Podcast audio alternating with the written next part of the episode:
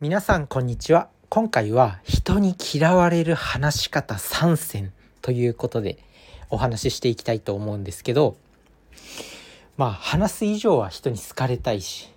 で、まあ、嫌われない話し方嫌われる話し方っていうのを、まあ、知っておけば、まあ、それの裏返しで、まあ、その嫌われる話し方をしなければ人に、まあ、好かれる普通または好かれる以上にはなるよねっていう。まあ、ことで、まあ、嫌われる話し方3選なんですけどまず結論から述べてしまうと話が長いで2つ目が抽象的で3つ目が自慢話ということですね。まあ、それぞれ詳しくお話ししていくんですけどまあこのね1つ目のその話が長いとか、まあ、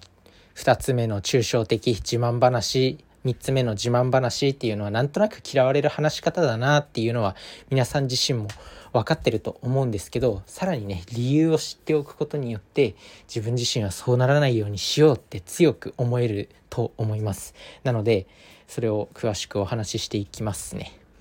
でまず長いっていう話なんですけどまあこれは結論までの話が長いっていうことですね。でこの結論までの話が長いとやっぱ聞いてる方も億劫だし、まあ、例えばね例を出すと、まあ、PTA 会長の挨拶とかあったじゃないですか小学校だか中学校の頃とか運動会でねなんかそういう PTA 会長の挨拶とか校長先生のお話とかもうなんか何喋ってんのか分かんないダラダラダラダラ喋っててよく分かんないっていう感じになりますよね。なので、まあよくビジネスシーンでは結論から話せとかって言われてるけど、まあ、結論から喋った方が、まあ、相手相手自身もあ今このテーマについて話してるんだなっていう指針が常に頭にその指針があったままその話を聞けることになるんで、まあ、やっぱ結論を述べてから詳細について話していくっていうのが話の嫌われない話し方の、まあ、適切な順番になります。で自分自身もまあこのね結論から話すっていうことはもう嫌というほど本で読んできたんでまあ分かってはいるんですけどいざこうね仕事の場面でとっさにこう誰かに上司に何か報告するっていう時にできない時があるんですよね。なのでまあそこら辺も練習なのかなと思うんで人ってやっぱ練習して強くなっていく生き物なのでまあ練習して練習してその常に出せるようになっていくのがいいいいんだと思います。まず最初は1つ目が話が長いと嫌われるよということでした。2つ目が抽象的な話ですね。まあ、抽象的っていうのは、まあ、抽象的と具体的っていうのが、まあ、対義語反対の意味として具体的っていうのがあると思うんですけど、まあ、抽象的な話っていうのはどこかふわっとしている例えばね将来の目標何ですかって聞かれた時に、まあ、若者がキラキラできる場所を作ることです。みたいな。なんかそそれはちょっとふわふわしてしすぎてて何言ってんのこの人？みたいな。ちょっと意味わかんなくない？みたいな感じになってしまう。あとはなんだろうな。まあ自分自身が勉強してて。でなんだろう。たくさん勉強してなんかいろんなことを教えられる先生になりたいんだとかっていうのもちょっと抽象的。具体的には何が何を教えるどういう先生になりたいのか。例えば、まあ、YouTube 大学の中田敦彦さんとかメンタリスト DAIGO さんみたいな知識教養をたくさんの人に届けて、まあ、そういったなんか人生を変える授業みたいなのをしたい。とかならまだ具体的ですよね。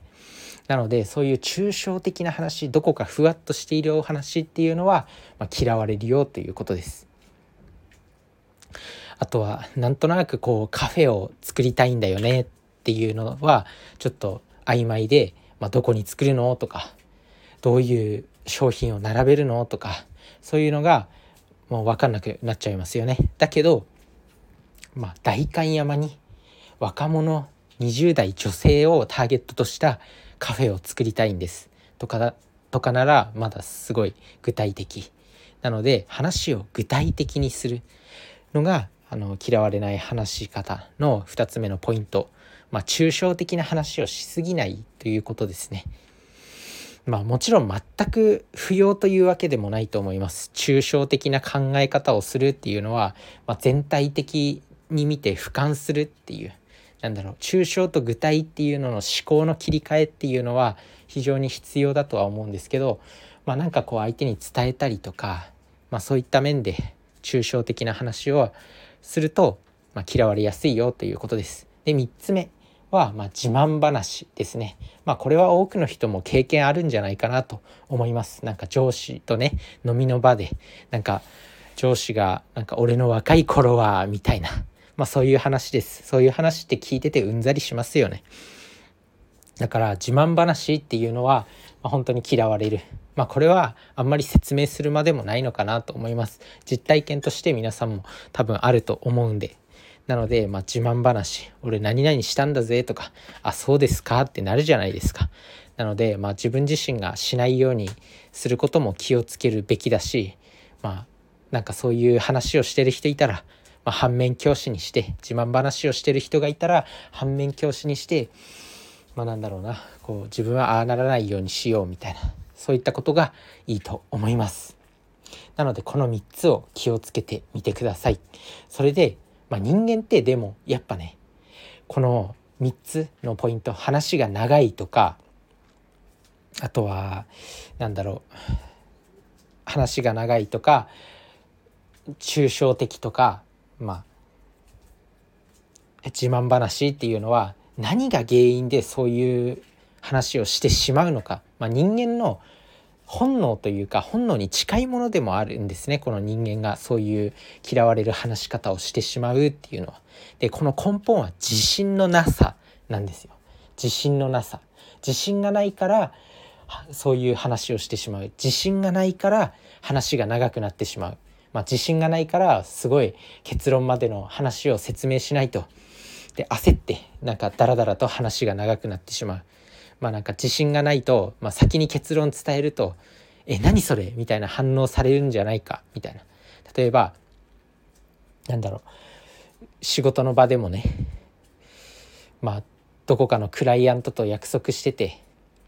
でまあそのクライアントと約束してたそのなんか案件がちょっと却下されてしまったまあもともとアポイント取ってた案件がちょっと頓挫してしまったってなった時にそれを多分上司に伝えると思うんですよね。その時に、まあ、結論から伝えれば、まあ、この案件はダメダメでしたって最初に伝えると思うんですよ。でもその反応が怖くて人はまあ先に説明を長々と始めてしまうんですよね。否定されるのが怖くて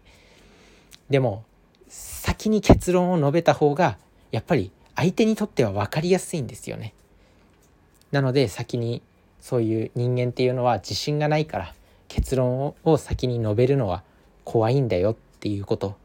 まあ、それを覚えておく。で2つ目のその抽象的な話っていうのも、まあ、具体的ななんか自分はこれこれこういう夢があって、まあ、例えばなんだろう大人になってから、まあ、自分はお金を300万円貯金してで社会人になってから大学院に行ってで海外の文化を勉強したいんだっていう具体的な話を相手に伝えたとしても、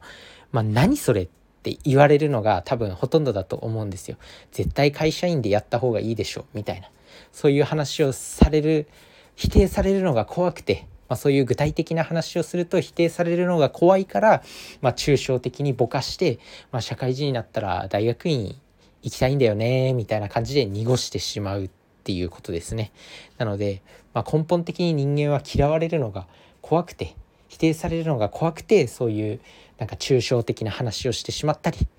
相手の